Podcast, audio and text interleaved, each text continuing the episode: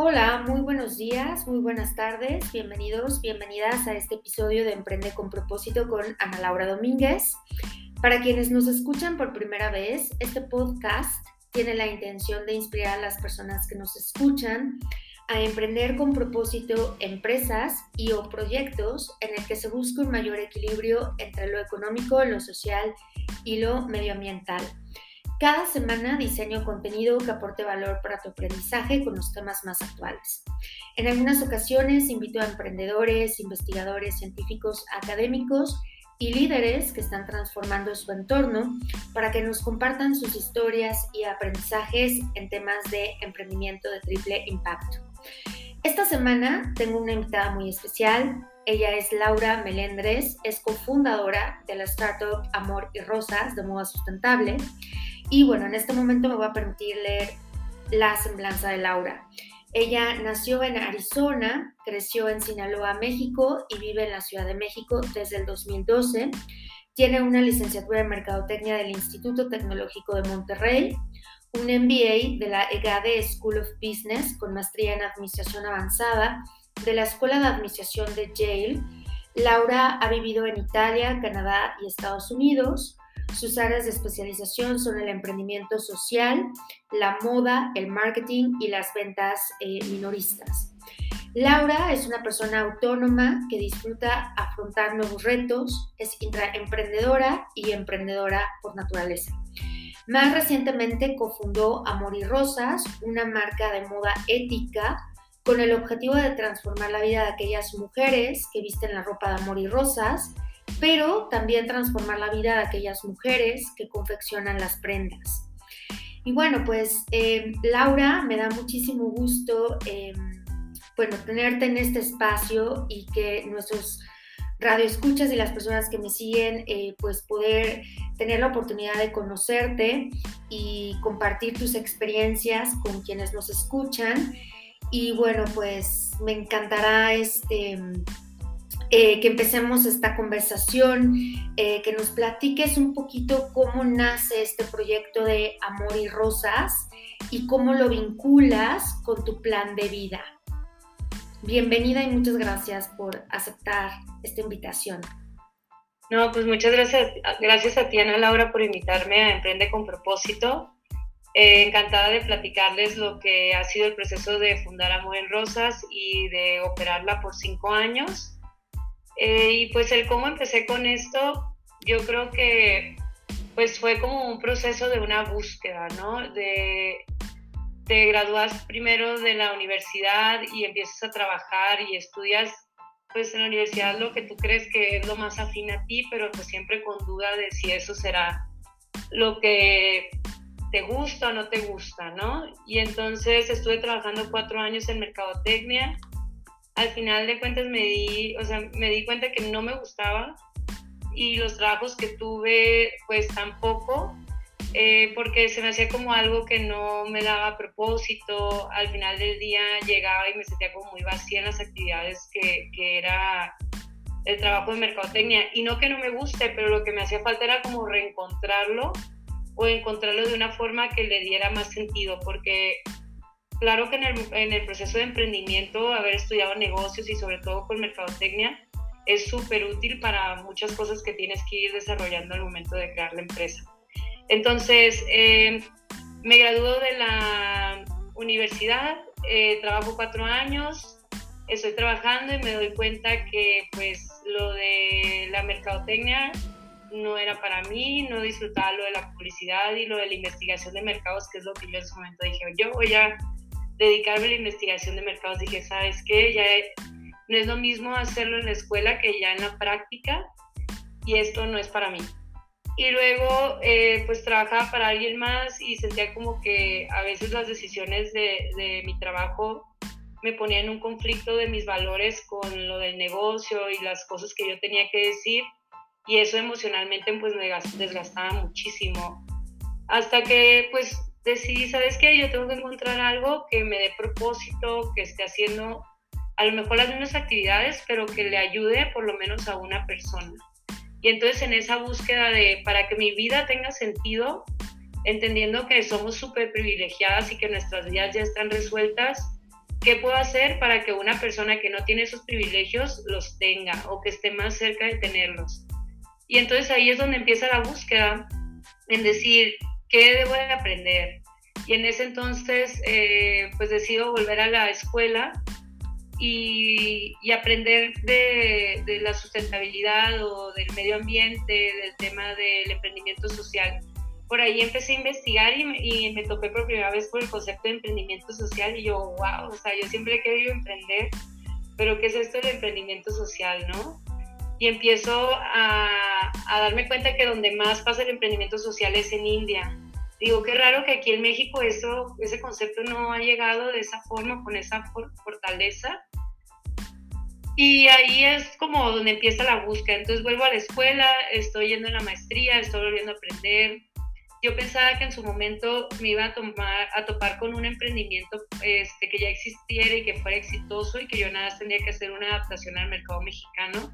Y no, o sea, estaba totalmente equivocada porque pues también ahí tienes que ir encontrando las cosas que a ti te apasionan y lo que te gusta.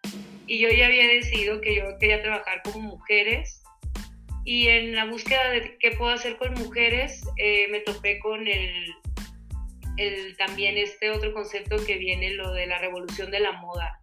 Entonces, ok, hay un movimiento nuevo que está en contra de cómo se hace la moda, el fast fashion, eh, de, eh, que personas viven en esclavitud, eh, luego viene este otro concepto muy ligado al tema de la revolución de la moda, que es la moda ética. Y en lo de la moda ética hay mucho tema de trabajar con artesanas o hacer las cosas de formas artesanales. Y entonces fue ahí como que hilando puntos, ¿no? Y digo, o sea, digo, bueno, en México esta, esta herencia textil, ¿no? Que tenemos del bordado y de hacer telares, y yo siempre he sido súper fan de toda la artesanía mexicana, de ir y comprar mis vestidos oaxaqueños y ponérmelos. Y siempre, y mis amigas me decían algo de que, oye, se te ve súper bonito, pero yo nunca me puedo poner un vestido corte cuadrado porque me voy a ver horrible, ¿no? Y era de que, bueno, ahí había como un insight. Y entonces esta idea se fue, se fue moldeando a decir, bueno, vamos a hacer moda ética y vamos a hacerla con bordado mexicano, que eso es lo que a mí me apasiona. Y, vamos a intentarlo. Y entonces al principio no puedo decir como que tenía la certeza de hacerlo, porque pues yo ya en ese entonces estaba en la maestría y está en Estados Unidos, el costo de oportunidad de emprender contra conseguir un trabajo es alto. Y pues obviamente tampoco la escuela se pagó sola, ¿no? Entonces como dices, a ver, voy a emprender y voy a tomar el riesgo de que estoy eligiendo una industria que va a ser muy bonita, pero la recompensa económica no va a venir pues igual así tan rápido o fuerte que si voy y consigo un trabajo después de haber terminado este programa, ¿no? Y vas buscando como las señales o las, las afirmaciones. Me acuerdo que yo traía la idea todavía muy fresca ahí porque ya estaba en Yale y era lo de las vacaciones de diciembre y había terminado yo un proyecto en una de las clases de, medio ambiente con negocios que se trataba justamente de crear una marca que trabaja con artesanos. Y lo habíamos hecho entre varios amigos. Al final de cuentas el proyecto fue un desastre. O sea, una amiga venezolana, un amigo alemán, como que todo el mundo tenía una idea y todos lo hacíamos, pero en ejecución no salió nada bien. Pero yo seguía todavía como que con la idea de que allá había algo bueno. Y entonces regreso a mis vacaciones de Navidad y estoy leyendo mis correos y veo que hay una convocatoria. Yo ya para entonces ese semestre me había involucrado en los grupos de emprendimiento que había y, digo, ay, mira qué padre, hay una convocatoria para, para emprendimiento, o sea, para hacer un, una incubación de empresas.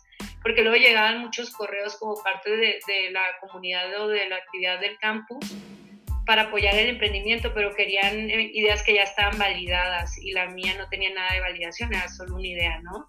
Y entonces leo la convocatoria y veo que dice que puede ser también idea, ¿no? Ideation. Y dije, bueno, entonces voy a aplicarlo.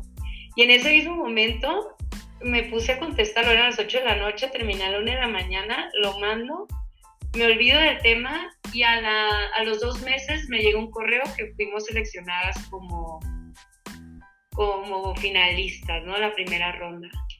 Y así como e, era un viernes, tuvo que haber sido un viernes, y así como estaba en mi casa con mi roomie, que es Debra, y le digo de que, oye, estoy haciendo esto, ¿quieres que te ponga en la convocatoria? Y que sí, ponme. Y así es como terminamos siendo socias. Eh, y al final de cuentas ganamos y terminamos ganando eh, este fellowship que era para incubarlo durante el verano. Empezamos a hacer cosas previas eh, desde marzo que ya nos avisaron que si éramos ganadoras pero ah, fue hasta que terminamos el semestre que empezamos a hacer la incubación por tres meses completos en el verano y nos quedamos en el verano. Y entonces, pues este premio venía, incluía 15 mil dólares de capital semilla. Y dije yo, bueno, ya por lo menos aquí hay una validación y es dinero gratis, donde yo puedo comprobar en estos tres meses si hay aquí una oportunidad y si me debo dedicar a esto realmente, ¿no? Y al final, pues aquí estamos, o sea, cinco años después, resultó que sí había ahí algo positivo. Y yo ya no tengo ese problema de llegar del trabajo y sentir como que desperdicié mi, mi día nada más mandando correos y correteando proveedores todo el día, ¿no? Em, entonces, el, el camino de por qué esto cambió, pues porque yo de entrada no estaba contenta con la forma de trabajar y siempre me ha encantado el estudiar, hacer tarea, trabajar, o sea, el trabajar, pero en cosas que me gustan. Y ya cuando por fin estaba trabajando de tiempo completo, no me sentía como cuando estaba en la escuela y es como que aquí, aquí hay algo que está mal, ¿no? ¿Cómo es que me está gustando más la escuela que trabajar si lo de trabajar me están pagando? Y el, el tener curiosidades y seguir buscando, de lo que me sirvió haber tomado clases de emprendimiento social es que empiezas a entender que los emprendimientos para que funcionen primero tienen que tener una problemática, un problema que quiere solucionar. Y dos, tiene que haber un emprendedor determinado a resolver ese problema. Porque retos en el tema del emprendimiento va a haber millones y son constantes. Y, y bueno, pero entonces eso ya se los platico después, de cómo que te aguante, ¿no? Cómo aguantar este maratón del emprendimiento no quemarte desde el principio, porque luego eh, ya lo que pasa es, ok, ahora ya tengo algo que me da propósito, pero entonces si te comprometes de más y te desbalanceas en tu vida totalmente porque lo estás dando todo en el trabajo, ¿cómo le vas a hacer para lograr que tu emprendimiento sea exitoso 5 o 10 años después si tú lo diste todo en el primer año? Ok, y en ese sentido, Laura, ¿cómo, cómo es que tú equilibrio, o sea, mantienes ese equilibrio entre tu vida personal, social y este emprendimiento que estás eh, gestionando y que ya estás operando, ¿no? Porque ya cinco años ya es, ya es algo, ¿no? No es, no es cualquier cosa, ¿no? Sí, no, de hecho, como todo, pues lo aprendí a la mala, ¿no? el, el primer año, pues lo di todo de trabajar desde que me levantaba hasta las 9 de la noche. Eh, luego mi esposo tenía que ir por mí de que por qué no llegara a la hora eh, y por qué no contestará el trabajo, ¿no? También porque yo soy una persona súper orientada al resultado, entonces me concentro y no sé ni de tiempo, de espacio, ni dónde estoy, si comí o no comí, ¿no? Entonces yo también tengo una personalidad que se presta mucho a darlo todo en, en muy corto tiempo y luego estar cansada además, ¿no? Entonces los primeros dos años lo di todo y luego me di cuenta que pues estaba subiendo de peso, que mi vida social era poca, o sea, ya no veía a mis amigos porque entonces mis reglas eran muy estrictas, ¿no? Entre semana ni comida ni cena, entonces los fines de semana nada más. Entonces limitas el tiempo de convivencia muchísimo. Y entonces lo que he estado haciendo este año es que me doy tiempo para mí primero. O sea, si yo ya sé que una vez que empiezo a trabajar no voy a parar, pues entonces eh, primero yo aunque parezca que tengo como un horario desfasado, mi mamá dice que soy el equipo desfasado, eh, me levanto, eh, hago ejercicio, hago mis cosas y luego ya empiezo a trabajar. Y en la noche me aseguro que lo que se tiene que hacer al otro día ya está. Listo, ¿no? Y es un método imperfecto, pero lo voy trabajando y me funciona. Habrá, yo creo que otra, otra forma también es, ok, dices a las 7 se acabó, cierro computadora, y te pones a hacer tus cosas y, te pones a dedicarlo. Pero en el tema del emprendimiento, por lo menos a mí lo que me pasa es que si lo dejo al final del día, el tiempo para mí, estoy tan cansada que no me queda energía para nada. Entonces, yo primero y luego esto del trabajo. También ahorita me puedo dar el lujo de hacerlo porque pues también ya se pusieron los ladrillos más importantes de esto, o sea, de buenos cimientos. Se hizo la estructura, se hicieron procedimientos, ya tenemos clientes, eh, ya tenemos todo el tema de la, de la cadena de suministro desarrollada y al principio todo esto era, era construir, ¿no? Y por eso también el que quiere emprender tiene que entender, o sea, entender que no hay nada hecho y que se pueden crear emprendimientos de dos formas. El emprendimiento donde levantaste un montón de capital y puedes contratar a 30 personas de un día para otro. Y, o el otro emprendimiento donde es pequeño, pero vas creciendo tú y vas desarrollando las, la, el área y ya que ves que hay suficiente trabajo para delegárselo a una persona, entonces contra, haces ese puesto y contratas a una persona para ese puesto, que es el método que yo estoy, que yo estoy usando. El otro método también es bueno, pero también tiene alto riesgo. Imagínate, contratas un día para otro a 30 personas que no se conocen de una organización que no tiene cultura y les dicen, ahora trabajan para la nueva startup del año y tú vas a hacer mercadotecnia y tú vas a hacer operaciones y tú vas a hacer esto y todos los procedimientos son totalmente nuevos. Aunque las personas sean súper capaces, aptas y tengas el mejor talento, se van a hacer unas dinámicas allí muy interesantes y no creo que sea muy eficiente ese equipo al principio. Entonces, por la naturaleza de lo que nosotros hacemos de, eh, tema de qué es ropa y el impacto social, eh, el método que me ha funcionado a mí es que todo lo ejecuto o yo directamente con un asistente y ya que veo que ese, esa área está firme o que me está demandando mucho tiempo, es de que, ok, es momento de cambiarlo. Y entonces siempre estás cambiando las tareas que estás haciendo. Hay ciertas tareas eh, de dirección que tienes que hacer y esas otras tareas operativas que tú vas ejecutando y luego las vas delegando y luego dices, bueno, ahora que sí, ¿cuál es el siguiente objetivo que queremos cumplir en la empresa? ¿no? como hablando del 2022, queremos ahora sí desarrollar el e-commerce. Este año queríamos, yo quería que este año fuera año para hacer e-commerce, pero se, se, presentó la oportunidad de abrir una tienda aquí en la Roma y tenemos una tienda en San Miguel de Allende. Y bueno, dije, bueno, una tienda, pues vamos a ver de qué se trata. Y son, todo esto para mí en el tema de este emprendimiento también ha sido mucho como de que la puerta se abre y está ahí, me dice, Lau, esa es la puerta, vete por ahí y la tomo, ¿no? Como desde el principio del fellowship, de que aquí está tu oportunidad. Y entonces eh, se presentó la oportunidad de tener una boutique que ya estaba todo hecho, nada más había que llevar ropa y dice que, bueno, pues el año que entra será el e-commerce, este año vamos a hacer canal tradicional.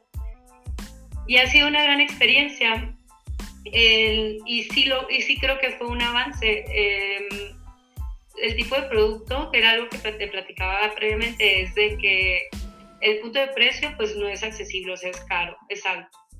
Eh, entonces tenemos un punto de precio alto, eh, un producto de gran calidad y el hecho de tener un punto de venta ayuda mucho a que las personas puedan ir a verlo y ver, ok, por eso están queriendo vender este producto en esto y lograr la venta. Más que contar esa historia en e-commerce, es muy compleja porque el ir, ver, tocar, sentir una prenda, medírtela, nunca te lo va a dar una computadora. Entonces, ahorita la estrategia que vamos a hacer es, ya tenemos dos puntos de venta, eh, vamos a darlo todo de ahora en e-commerce y si alguien tiene dudas de la historia que estamos contando en e-commerce, puede ir a validarlo a nuestro punto de venta y ya decidirá si compra ahí o luego ordena después. Eh, el, y sabes que antes de eso recibíamos gente en el showroom, pero era como mucho compromiso, o sea, que ya tengo cita. Y aunque no quisieran comprar nada, pues ya estás ahí y ya quitaste tiempo y ya te recibieron una puertita cerrada. Entonces creo que el tema de tener la puerta es un muy buen escaparate y que hace muy libre que las personas que descubren la marca en Instagram digan, ok, voy a ir a ver la marca y a lo mejor no se van a convertir en el primer contacto que tienen con la marca, pero ya nos conocieron. Eh, y esto era por el tema de lo del equilibrio, ¿no?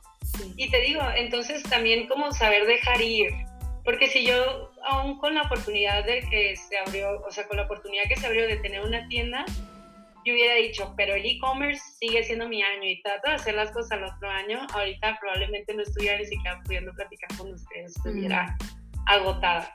Entonces, entender que estás aquí, que es un maratón, oportunidades hay, que el modelo de negocio se tiene, se tiene una idea, pero que es algo que va cambiando o se va perfeccionando con el tiempo. Y todo esto, pues sí, influye mucho la calidad de la ejecución, pero también el ir aprendiendo, el ver, ok, estoy dedicándole tiempo a esto y no estoy obteniendo resultados, decir, ok, pensé que era una buena idea, pero ya no la voy a hacer porque las dos semanas que le puse energía no hubo avance, ¿qué otras ideas tengo? Y saber desechar lo que no te está funcionando. El, el tener prioridades. A mí me encanta el tener una lista o mi calendario de todas las cosas que yo quiero hacer, pero también siempre si ya estoy viendo que ya se va acercando el fin de la semana y no voy a poder terminar mi, mi semana completa con las actividades que planeé, es totalmente válido decir, el lunes pensé que esto era importante para esta semana, pero a lo mejor la hago la que sigue o la que sigue. Entonces estar constantemente planeando, revalorando las actividades, porque si no la agenda siempre se te va a llenar de mil cosas que hacer y no todo lo que está ahí es relevante o importante para lograr tu equilibrio. Mm, ok, ok, perfecto, Laura, muchas gracias. y, y, ahora quisiera que nos platicaras em, el trabajo que hacen con las comunidades em, indígenas con las que trabajan. Me parece que es Chiapas y me comentabas que la otra comunidad está en Hidalgo. Hidalgo. Ajá. ¿Cómo, cómo es el trabajo eh, con ellas? Eh, me platicabas un poco las condiciones eh, laborales que ustedes le dan a, las mujeres, eh, en fin, entonces no sé si nos puedas platicar un poco más sobre, sobre eso. Sí, pues lo que nosotros hacemos es algo muy, muy básico y es que le ofrecemos una oportunidad de empleo a una bordadora en una comunidad rural y esto lo hacemos eh, a través de líderes. Entonces tenemos líderes de grupo con la que hacemos la comunicación directa y es la persona que está encargada de recibir el paquete que lo mandamos a través de paquetería, de contar todo lo que viene, de repartir el trabajo. Bueno, antes de repartir el trabajo asegurarse que se entendieron las instrucciones. Reparte el trabajo y hace control de calidad. Le pagamos a la líder del grupo y la líder reparte el trabajo y entonces, eh, entendiendo que lo que hacemos es algo que yo creo que cualquier persona se merece, ¿no? Sin importar dónde estamos, todos nos merecemos una oportunidad de empleo que sea bien remunerado. Eso es lo que estamos haciendo, llevarles esta oportunidad a las artesanas, donde ellas a lo mejor no tienen esa facilidad de decir, me voy a buscar un trabajo de medio tiempo, o qué puedo hacer aquí en mi pueblo que no sea trabajar en el campo y con algo que ellas ya saben. Entonces, por eso decidimos eh, tomar este tema de una habilidad que ya es parte de la cultura mexicana, que es el bordado artesanal, y modernizarlo. Entonces, lo que hacemos con la marca es modernizamos o cambiamos el dibujo tradicional de un bordado y lo ponemos sobre una prenda moderna para que con diseño de moda se arregle el tema de que una artesanía en el mercado compite por precio, porque todo lo que la artesanía que producen los artesanos de cierta comunidad o región es idéntica. Entonces, cuando ofreces lo mismo al mercado, pues entonces se vuelve una guerra de precios.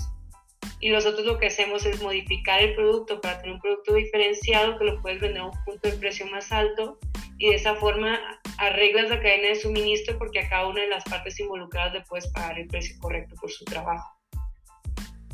Entonces eso, ¿no? Y vas como un poquito en contra de lo que es el regateo, porque el regateo pasa porque vas y todas las artesanas en su mesa tienen exactamente la misma cosa. Y lo he visto, eh, hubo un, si les gusta para que lo sigan, eh, una feria aquí en Los Pinos que se llama Origen. Estuvo maravilloso, vinieron artesanos de todo el, de todo el mundo, ¿no? de todo México. Y y estaba súper bonito, pero también se repetían en las mismas comunidades. Y yo estuve ahí un ratito con María del Carmen, que ella es otomí, viene de Hidalgo.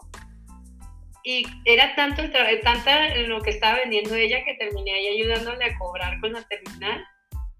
Y entonces una señora me dice, ¿y tú quién eres? ¿Qué haces con ella? Y yo de que no, le estoy ayudando. Y otra señora así de que regateándole.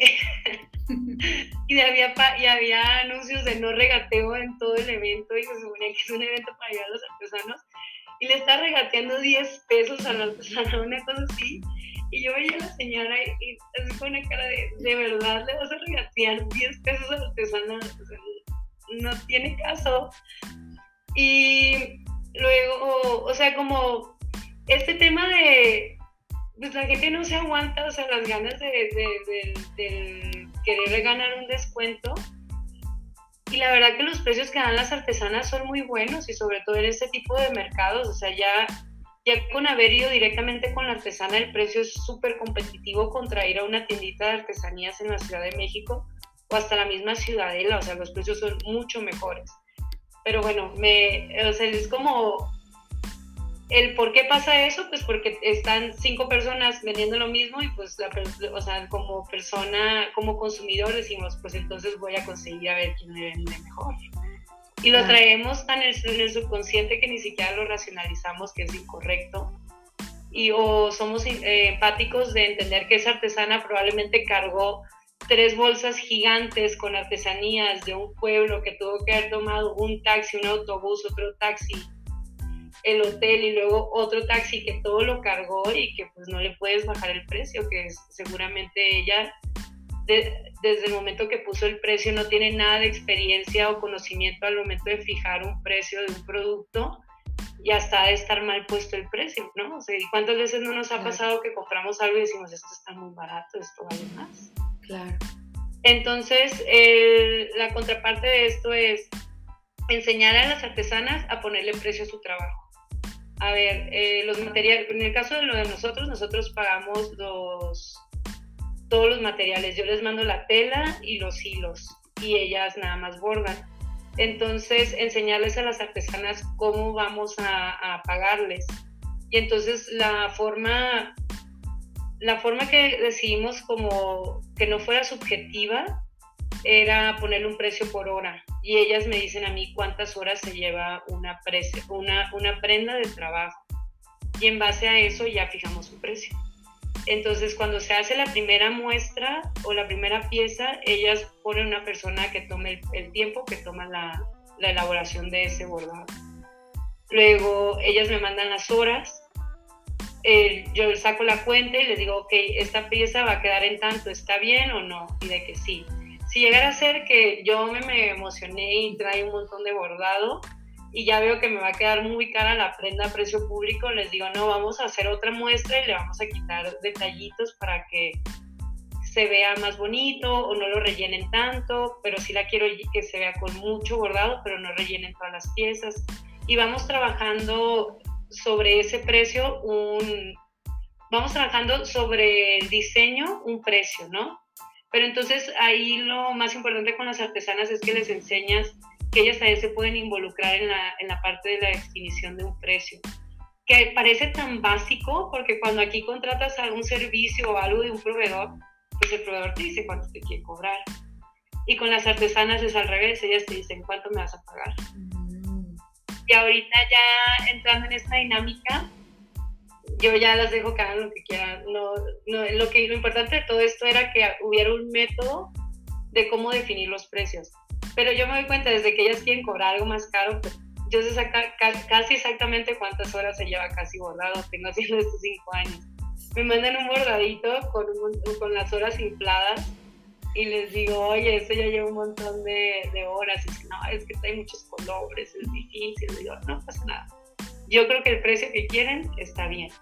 Y entonces ya lo que aprendimos es a negociar eh, y a que ellas sepan cuánto, cuánto trabajo traen sus, sus prendas. Y esto yo creo que a corto plazo el mejor beneficio para ellas es porque ellas se van y venden a los mercados es que se avienten una negociación más firme y con más confianza, saben cuánto vale su trabajo. O sea, si me pagan en amor y rosas este precio por mi producto, porque esta señora no me va a pagar lo que yo le estoy pidiendo. O elevar un poquito el precio también de su trabajo de las artesanías. Ellas siguen haciendo sus artesanías de toda la vida y el trabajo que nosotros les damos. Em, bueno, entonces esa es como la parte de lo del precio. No sé si lo expliqué bien, pero... No, sí, sí, sí. Eh, Entonces, estamos organizadas con líderes de grupos y ellas son las mujeres, reparten el trabajo, ellas son las representantes. Yo, yo voy y las visito dos veces al año, me gustaría ir.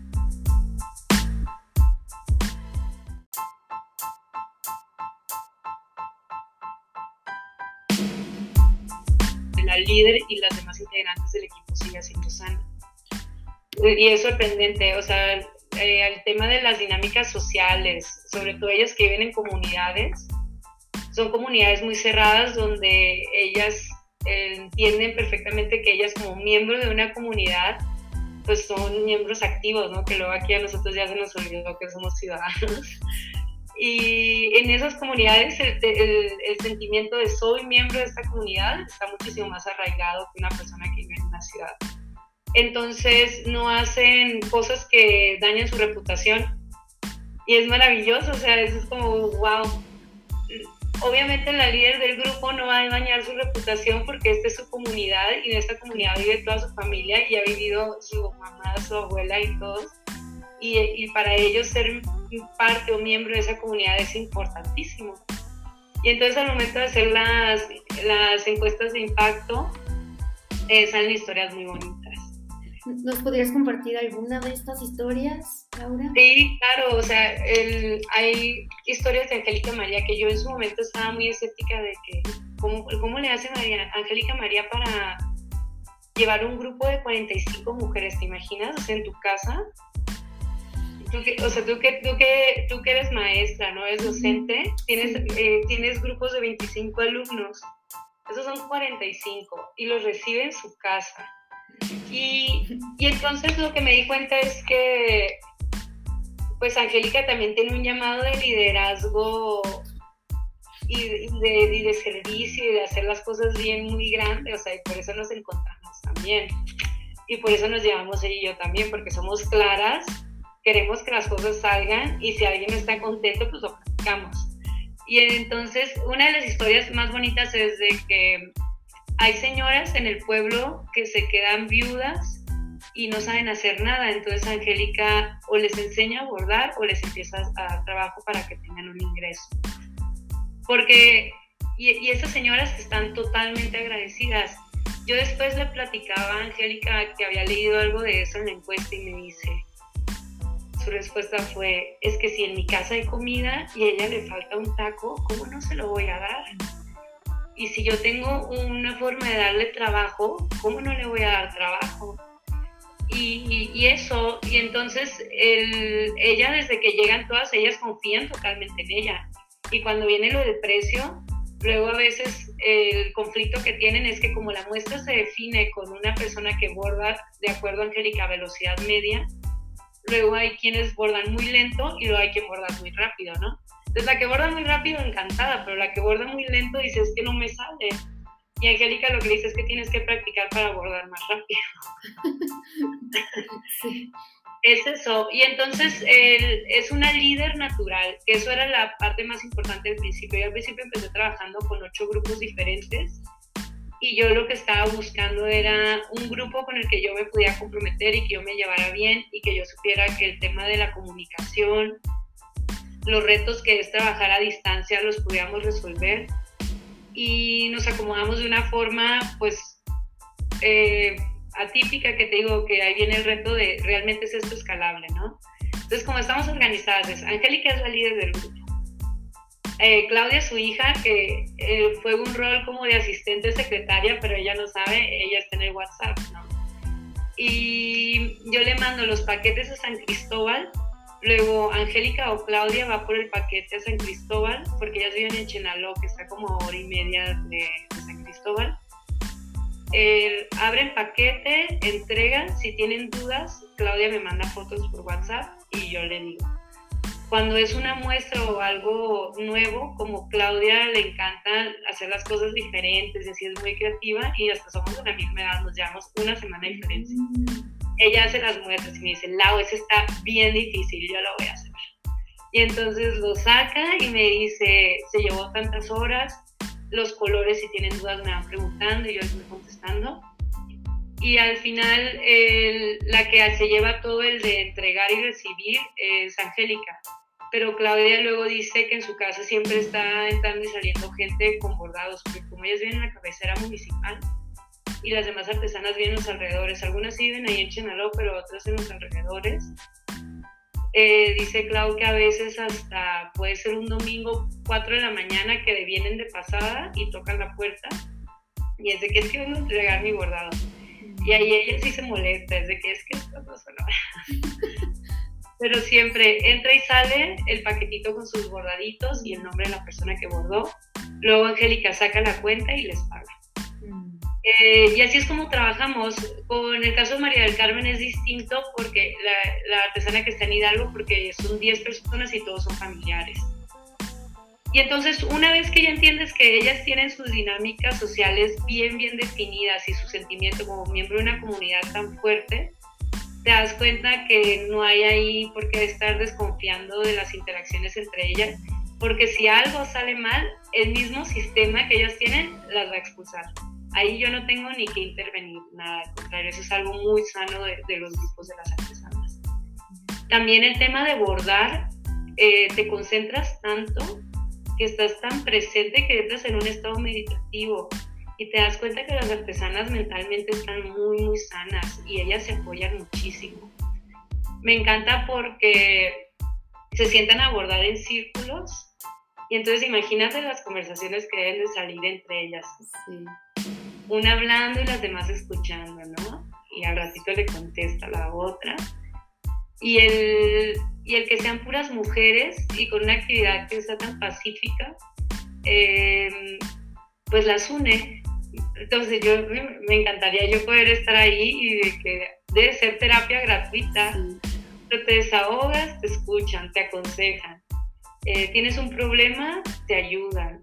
Entonces no nada más es que sean un grupo de mujeres que están trabajando juntas, son un grupo de mujeres que se apoyan en cualquier cosa y dentro del grupo también encuentran amigas, es muy, muy, muy bonito el tema de cómo ellas se organizan y el mantenerlo sano, ¿no? El que no se estén peleando, el que si tienen un problema, eh, que es que nos digan. Eh, con nosotros ahorita en la pandemia empezamos a hacer cubrebocas así de puro accidente, porque esto empezó en marzo, ¿no? Entonces abril yo entré en pánico y cerré todo un mes, dije, no, esto no sabemos qué pasar. Y en mayo, Ana, que es la jefa del taller, le, di, le digo, pues, ¿qué vas a hacer? Yo estaba en Sinaloa, ¿no? En mi burbuja, y le digo, y Ana, ¿qué vas a hacer? Y yo, pues, pues aquí lo que escucho de mi familia es que eso se tiene que mantener cerrado, o sea, que esta enfermedad y todo, y Ana dice, no, me dice, o sea, es que yo necesito trabajar, ¿qué va a pasar? ¿Por qué no vienes y vemos qué vamos a hacer? Y, y regreso y, pues y, ella de que pues vamos a hacer cubrebocas. Y en ese momento no teníamos nada adaptado, lo que teníamos era ropa que se, se suponía que íbamos a vender. Y pues empezamos a echar tijera y sacamos de ropa que teníamos ahí, que piezas únicas. Y empezamos a venderlo como zero waste, porque entonces eran piezas que teníamos de inventario que no habíamos vendido de años anteriores y todos lo, lo, retransformamos ahora en cubrebocas. Desde, o sea, de cosas chistosas es de que las chamarras, que la tela que nosotros usamos para las chamarras, eh, resulta que también es tela que se usa para hacer uniforme quirúrgico y trae cubrimiento antimicrobial y que protege 92% de los agentes patógenos. Ya después la textilera hizo el estudio y nos pasó todo eso y nosotros ya estamos haciendo cubrebocas con ellos y empezamos a vender un montón de cubrebocas. Hicimos como los primeros 500 de las cosas que teníamos en material, pero nos dimos cuenta que necesitábamos más. Y empezamos a mandar bordado a las artesanas durante la pandemia. Y ahí empiezan como el por qué es importante que la líder esté abierta a retos. Y yo decía, ¿y cómo le vamos a hacer para que le llegue el paquete? ¿Estará abierta la comunidad? Porque muchas comunidades indígenas se cerraron y, y, le hablo y le digo, Angélica, oye, te voy a mandar un paquete, ¿puedes ir por él? Sí, yo puedo ir por él. De que, bueno, te lo mando. Y hicimos un montón de cubrebocas, todavía seguimos vendiendo. Y entonces el, el año pasado que fui con ellas, lo que me decía Angélica enfrente de todas es que ella estaba, ellas estaban muy agradecidas con nosotros porque se dieron cuenta que aún en los momentos más difíciles no las abandonamos y que todas las demás amigas que tienen, que trabajan en otros grupos, que, que también bordan, no tenían trabajo, que ellas eran las únicas que tenían trabajo. Y algunas pueden ser primas o hermanas que nada más están afiliadas a otros grupos de bordadoras y Angélica, es que hasta mi hermana le daba envidia, que veía que yo tenía trabajo y ella no tenía nada. Y entonces eso de los, de los cubrebocas fue un súper caso de éxito para nosotros y que nos unió también mucho como equipo. Em, y entonces, por lo que ellas están agradecidas con lo de los cubrebocas, es que el año pasado, que normalmente sus esposos trabajan en el campo o de albañiles, no tenían nada de trabajo y entonces la, la fuente de ingreso del bordado, que en realidad es un ingreso complementario, se volvió la única fuente de ingreso de esas familias. Y entonces ellas eran las que estaban manteniendo su casa con el trabajo que les estamos dando. Que te digo, a lo mejor no mucho ni nada, a lo mejor eran 500, 1500 pesos lo que lograban, pero con eso ellas lograban sobrevivir. Maravilloso. Excelente. Em, Laura, ¿y cuáles han sido como los mayores retos? Digo, yo sé que hablamos un poco del escalamiento, pero ¿cómo, cómo visualizas Amor y Rosas en el, para el futuro? Eh, ¿Qué retos em, ves? que, ¿Hacia dónde quieres llevar más bien Amor y Rosas? Sí, eh, yo creo que los primeros los retos más importantes fueron al principio, el encontrar el grupo de mujeres con las que yo quería trabajar, em, el lograr eh, producir la ropa con la calidad necesaria. Obviamente al principio, o sea, y, al, principio todo esto se ha pensado de una forma totalmente distinta. Eh, íbamos a vender en línea, eh, íbamos a producir pues con, las con muchos grupos de artesanas. Eh, no estábamos seguras de querer hacer toda la producción nosotras, sino nada más el diseño y lo demás hacerlo como un outsourcing. Y, y, pues no, o sea, e, esas ideas poco a poco se fueron probando que erróneas o que no iban a funcionar. Por ejemplo, trabajar con muchos grupos de artesanas no se puede, o sea, hay que especializarse en ciertas técnicas con las que vas a estar trabajando. El tema de la producción con outsourcing. Los bordados los, los hacen las nosotros cortamos las piezas y luego las artesanas eh, bordan, pero casi todos esos bordados vienen lavados, entonces eh, muchas de las telas pueden encoger, entonces cambian o se pierden y la otra, y entonces si todo eso lo vas a entregar a alguien más a que te lo manufacture, ellos quieren que les entregues volumen, todo completo y todo igualito, ¿no? Entonces eso no lo podíamos hacer con la, con la ropa. Hubiéramos tenido que hacer la prenda antes y todo sin forro para que ellas bordaran y luego nos entregaran.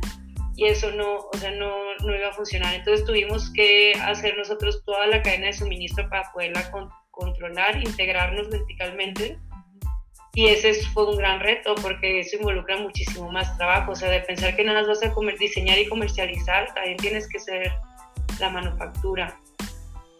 El, ¿Y qué es otro reto? El tema de los textiles ecológicos, o sea, no lo a creer, pero el textil ecológico, uno, conseguirlo, que llegue, no estiran. Entonces, eh, es, muchísimo más fácil hacer una prenda que estira y que se adapta al cuerpo, entonces entender qué tipo de siluetas sí podemos hacer y cuáles no. Ese fue un gran, gran reto. Y si ves la evolución de la marca de inicio ahorita, somos totalmente distintos. O sea, ahorita eh, todo lo cortamos aquí en la Ciudad de México, lo mandamos a bordar, regresa, armamos las piezas si se llegara a poder, eh, hacemos primero la prenda y la mandamos terminada y, la, y ya que llegue, ya nada más o sea, hacemos un control de, la, de calidad eh, muy simple, ¿no? Pero tampoco podemos mandar todas las prendas terminadas porque es mucho volumen y con todo este viaje que hacen las prendas es mejor solo mandar la pieza que lleva el bordado. Em, lo otro es el tener tienda. Yo en un principio dije, yo nunca en la vida quiero tener una tienda, eso, está abierta todos los días en un horario que eso involucra además trabajar los fines de semana. Eh, ¿Qué otro reto tuvimos? Lo de los textiles ecológicos, o sea, al principio intentamos hacer un montón de prendas y ahora ya nos dimos cuenta que lo nuestro son las partes altas, hacer camisas, blusas y chamarras.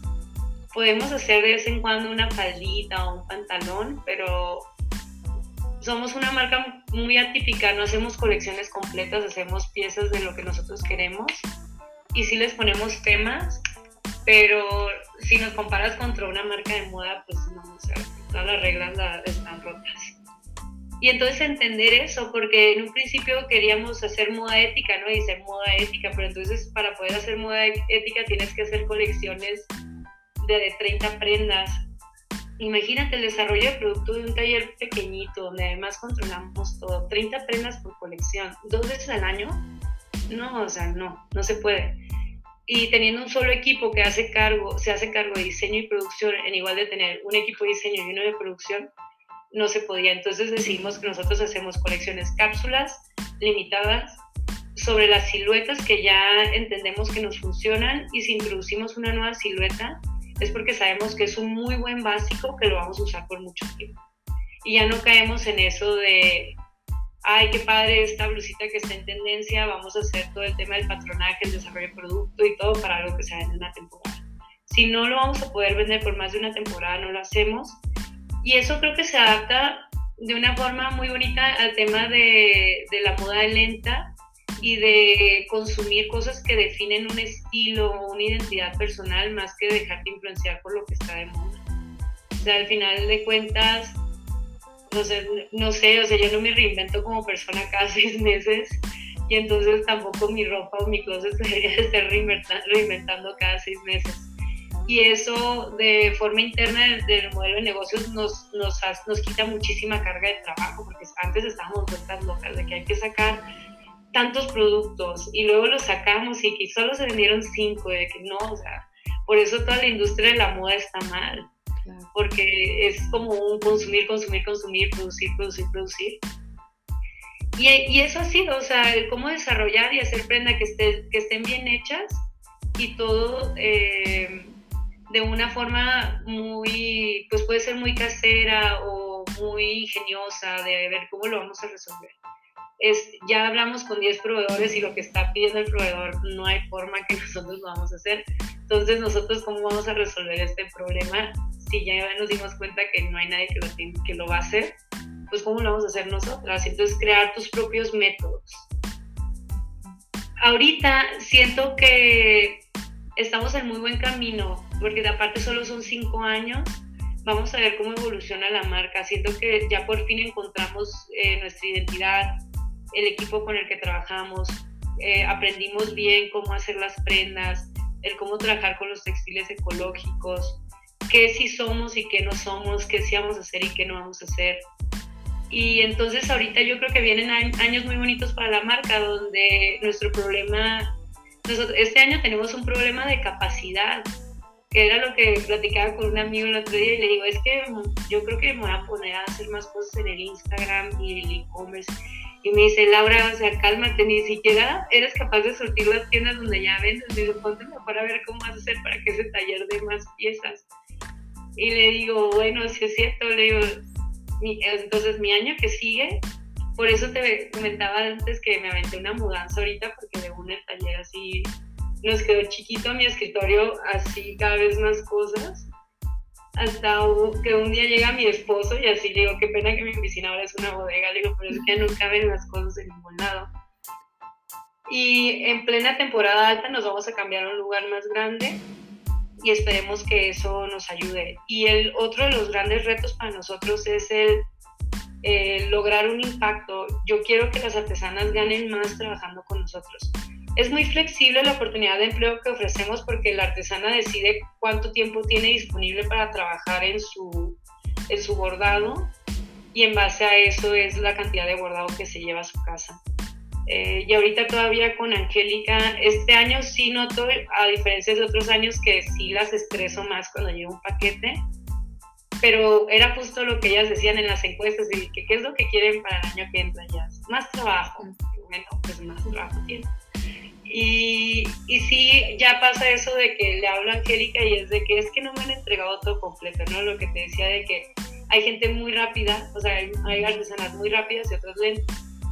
Pero ahí entre ellas van manejando cuánta, cuánto trabajo le dan a cada una. Y lo que yo quisiera es que la que se quiere dedicar al bordado de tiempo completo la podamos mantener ocupada tiempo completo, que era lo que nos estaba fallando que a lo mejor los pedidos que les damos de las ocho horas al día que ya querían trabajar, a lo mejor eran dos horas o cuatro horas. Y creo que por ahí vamos, o sea, en, ir encontrando, nivelando cómo vamos a ir avanzando con ellas. Ese va a ser un gran reto. Y si logramos crecer al punto donde con las artesanas que ya estamos llegan a un nivel óptimo de, de ocupación, entonces cómo vamos a desarrollar otro grupo para seguir creciendo nosotras y, pues generar mayor impacto. Entonces eso, creo que vienen retos muy bonitos, o sea, me emociona. Em, y empezar a documentar todo lo que hacemos con ellas para hacer un método. Y el que quiera la receta, con todo gusto se la compartimos. es una receta.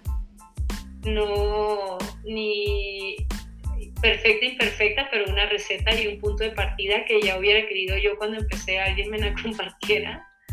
Eh, y es eso, el, el cómo, yo creo que yo en algún momento tendré que encontrar una forma de identificar a las, a las líderes más rápido, ¿no? Una entrevista, dos entrevistas, si esta es apta, cuántas mujeres están trabajando eh, y empezar a cambiar las cosas. Porque uno de los retos también al principio era que como les cambiamos los dibujos, y ellas están acostumbradas a hacer sus mismos dibujos todo el tiempo, que que pues decían que no, o sea, desde que veían que el dibujo no eran las flores que siempre hacían, decían, no, eso no lo vamos a hacer. Y la forma en la que Angélica María lo resolvió es maravillosa. En el pueblo hay un rotulista que luego hace los murales, que se llama Juan. Y entonces fue con Juan y Juan le dibuja todas las prendas. ¡Wow! ¡Wow! Sí, sí, sí, está sorprendente eso. Ajá, y digo, ¿y, quién te dibuja todo esto, Angélica? Ah, Juan. Wow, wow. Que ese era el problema de las otras líderes, era, es que no sabemos dibujar, no te lo puedo hacer, y este, y quedaba. Y por eso te digo, es que tienes que encontrar una líder o estas personas que realmente tienen ganas de salir adelante y que no se les atora nada. Que encuentran el como sí, ¿no? Ajá, el como sí, y, y te juro, hay un montón de mujeres que, que traen el como si, sobre todo porque aunque queramos hablar del machismo y decir que la mujer es abusada o lo que sea, te juro, en esas comunidades son matriarcadas. Sí, lo creo, sí, sí, sí. y, a lo mejor dejan que él mande, pero ellas mandan. wow. Oye, y, y Laura, este, yo leí por ahí que ustedes hacen, que lo que están también tratando de hacer con la marca es generar mayor conciencia sobre la, bueno, estos animales en peligro de extinción. ¿Es, ¿Es, cierto? O sea, las prendas traen como estos mensajes. ¿Nos sí, platicar por qué o cómo, cómo vinculas la marca con, con esta parte? Sí, pues, o sea, el tema de usar el bordado hace que la marca sea muy gráfica. Y entonces, para que tenga sentido el, gráfico que vas a usar, pues en qué nos inspiramos y, pues entendiendo que estamos haciendo bordado artesanal mexicano y que estamos todos súper orgullosos de ser mexicanos, es como podemos siempre volver a México con nuestros temas. Y entonces hicimos esta colección en el 2018 eh, y esto es algo muy padre porque entonces nuestras prendas son tan atemporales que algo que hicimos hace tres años lo seguimos vendiendo. Y en esa colección se llama Be Aware y es como un ser consciente y como un juego de palabras de que igual de nosotros tener que cuidarnos de los animales, ellos tienen que cuidar de nosotros. Y, y, y lo que hicimos es buscar cinco animales en peligro de extinción mexicanos y basar nuestra colección en eso. Y entonces lo que escogimos fue el ajolote, eh, la tortuga, este, el jaguar, eh, la guacamaya roja que solo vive en Yucatán y... Eh, Debe haber sido el menos popular de todos. Pero ahorita todavía seguimos haciendo. La tortuguita es muy mona, pero no fue muy popular. Los más populares fueron el jaguar, que es un súper éxito, y el ajolote. Y seguimos haciendo este, pues toda la línea de esa colección del jaguar. Todos esos artículos se siguen haciendo y hasta le hemos expandido a empezar a hacer recientemente camisas para hombre con un jaguarcito aquí. Eh, los cubrebocas que más vendemos son los del jaguar. Y ahí lo que queríamos era como hacer si un jaguar que fuera tierno pero que no fuera feroz, ¿no? Sino que se viera cute. Y mm, hemos hecho, ahorita estamos por lanzar una colección que está inspirada en mitología azteca y es este, como este concepto de la dualidad del yin yang mexicano en, la dualidad azteca también tienen, que es el Quetzalcóatl y Tezcatlipoca, que pues está representado como la serpiente y el jaguar, que son el día y la noche. Y ya investigando más nos dimos cuenta de que pues viene esta historia del quinto sol y el quinto sol es la era en la que vivimos. Y entonces para que nosotros pudiéramos existir, y esta es una de las frases que, que pusimos, y es que el, el, deseo constante de la humanidad de destruirse hizo que la humanidad se destruyera, ¿no? O algo así. Mm. Y es que interesante de que hasta en la mitología azteca hay como esta vigencia que ahorita estamos pues, viviendo, y es que pues la humanidad se destruyó. Y entonces Quetzalcoatl y Tezcatlipoca tuvieron que ir a recuperar nuestros huesos al inframundo y resulta que el ajolote es el dios que cuida el inframundo. Y entonces se traen esto, estos huesos y en el camino se les rompen. Y entonces nosotros antes éramos gigantes, pero como se rompieron ahora somos de este tamaño, ¿no? Y para poder lograr que nosotros volviéramos a vivir, eh, pues Quetzalcóatl y Tezcatlipoca se, se sacrifican matando a un lagarto que vivía como en las profundidades de un lago que es Ipactli. Y estos personajes los estamos haciendo nuestra propia versión de, de estos personajes en bordado. Hicimos toda una colección basada en esta historia que a mí se me hace como que, o sea, maravilloso porque tiene esta parte bonito de que es historia mexicana con la tradición mexicana y que luego pues encuentras este tipo de similitudes con otras culturas, ¿no? Todo esto empezó porque decía, bueno, así como los asiáticos tienen el yin yang y se basan muchísimo, sobre todo los japoneses y los chinos, se basan muchísimo en sus monstruos o personajes. Y aquí en México, ¿por qué no se habla de, esto, no? Y salió algo muy, muy, muy mono. Nada en querer pensar cómo modernizar el, el bordado, llegamos a esto. Y me gusta mucho porque, quieras o no, gran parte de nuestra clientela son los extranjeros y entonces se llevan una pieza que les cuentas una historia de México y que viene bien hecha y con un bordado artesanal. Y yo creo, todavía no hemos logrado terminar la producción, pero yo creo que se van a ir maravillados. Sí, sí lo creo, está, suena súper interesante toda esta historia y... Hemos hecho otras colecciones también basadas como otra que se llama Love Garden y es como en, idea es muchísimo menos conceptual y es toda muy floral, pero el mensaje detrás de esta colección es que en un jardín hay muchas flores, ¿no? Y las flores todas son diferentes entre ellas y no por eso una flor es más bonita que la otra. Y esto como en un mensaje que como mujeres nos tenemos que aprender a querer y amar porque nos enseñan un estereotipo de belleza que a lo mejor no se tiene que ver nada con quien yo soy y traemos ahí un tema de crisis de identidad que traemos arrastrando desde niñas. Y eso para mí fue como hacer las paces con yo siempre he sido una persona grandota, o sea, yo un día me vas a conocer, o sea, yo soy grandota. Y, y siempre he querido ser chiquita y delgadita y eso no soy y es decir, ¿sabes qué? O sea, ya mis 30 años, ¿por qué no mejor aprendo a quererme? Que cuánta gente no quisiera tener mi tipo de cuerpo o mis características y yo aquí sigo con mis temas de inmadurez, de toda mi disonancia de, que, de querer ser la persona que me ponen en una foto, en una revista, en un comercial.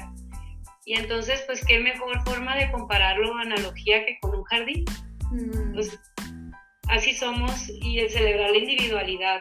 Porque creo que eso es algo muy, muy importante, que era también de las misiones de Muy Rosa. O sea, sí transformar a las artesanas, pero también las mujeres que compran la ropa, o sea, dar los mensajes positivos, el entender que entre mujeres nos podemos ayudar a mujeres.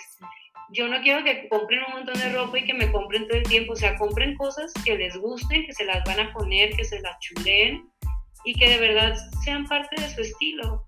Y al mismo tiempo que eso tenga algo positivo para una persona que vive en una, en una comunidad rural y que nunca en la vida.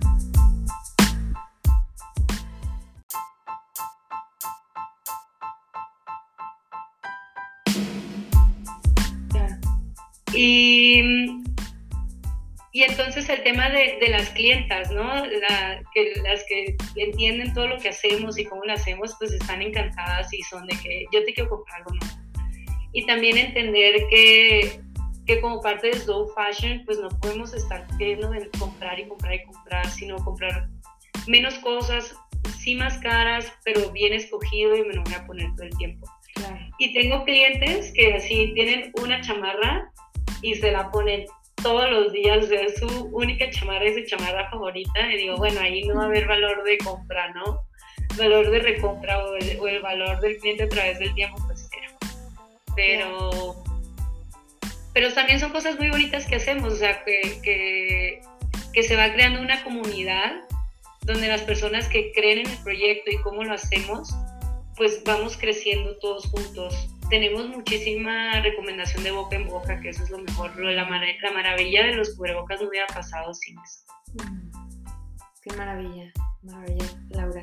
Oye, y a ver, ¿nos puedes platicar un poco sobre eh, que Amor y Rosas es una empresa de...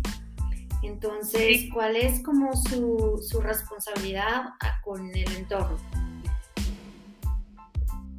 Sí, el de la empresa B eh, o sea, para los que no saben qué es una empresa B, eh, una empresa B es una empresa que quiere hacer las cosas por encima del estándar, eh, por encima del estándar en términos sociales y ambientales.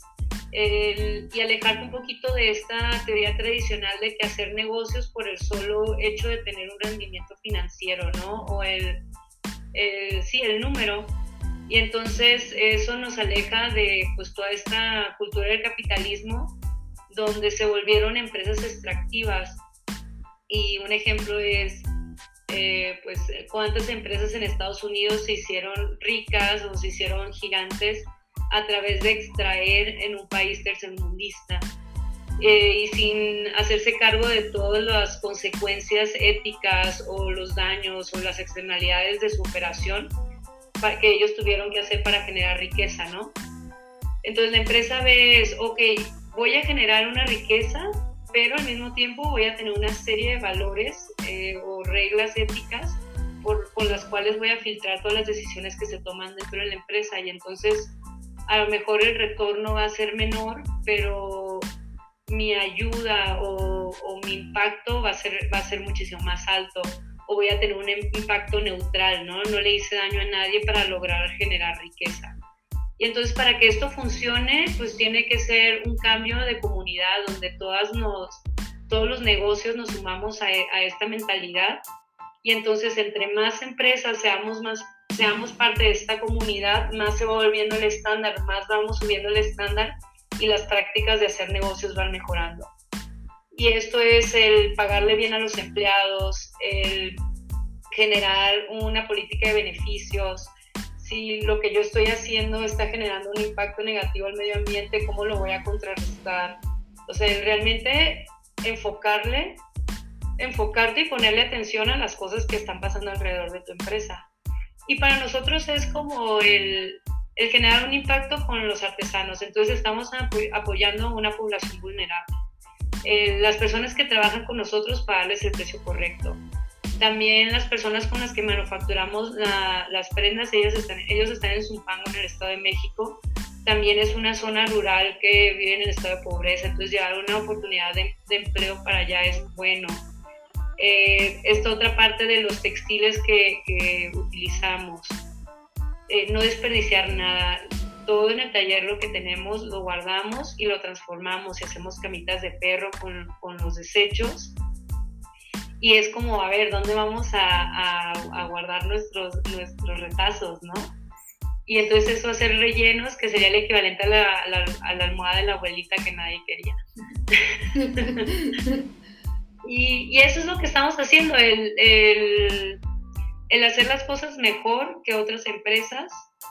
Eh, y más pues en esto de la industria de la moda es, está fácil, o sea, hay mil historias aquí de gente que los hacen trabajar horarios de 12 horas o descansan 12 horas y trabajan 24 horas, creo que tiene que ser. Entran a trabajar a las 8 y salen el otro día a las 8.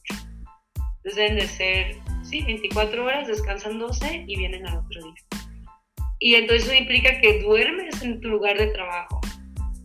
Y, más en estas temporadas altas. Y ahí es de donde viene todo este tema de, de la moda ética. Es o sea, para que yo tenga un closet lleno de ropa que ni siquiera me pongo, una persona tuvo que dormir debajo de su máquina de coser. Mejor no la voy a comprar, ni siquiera lo necesito. Y es que ese es el extremo que hemos llegado con esto del consumismo y el capitalismo, que nos han metido tantos estos hábitos de consumo de si me invitan a un evento, tengo que estrenar.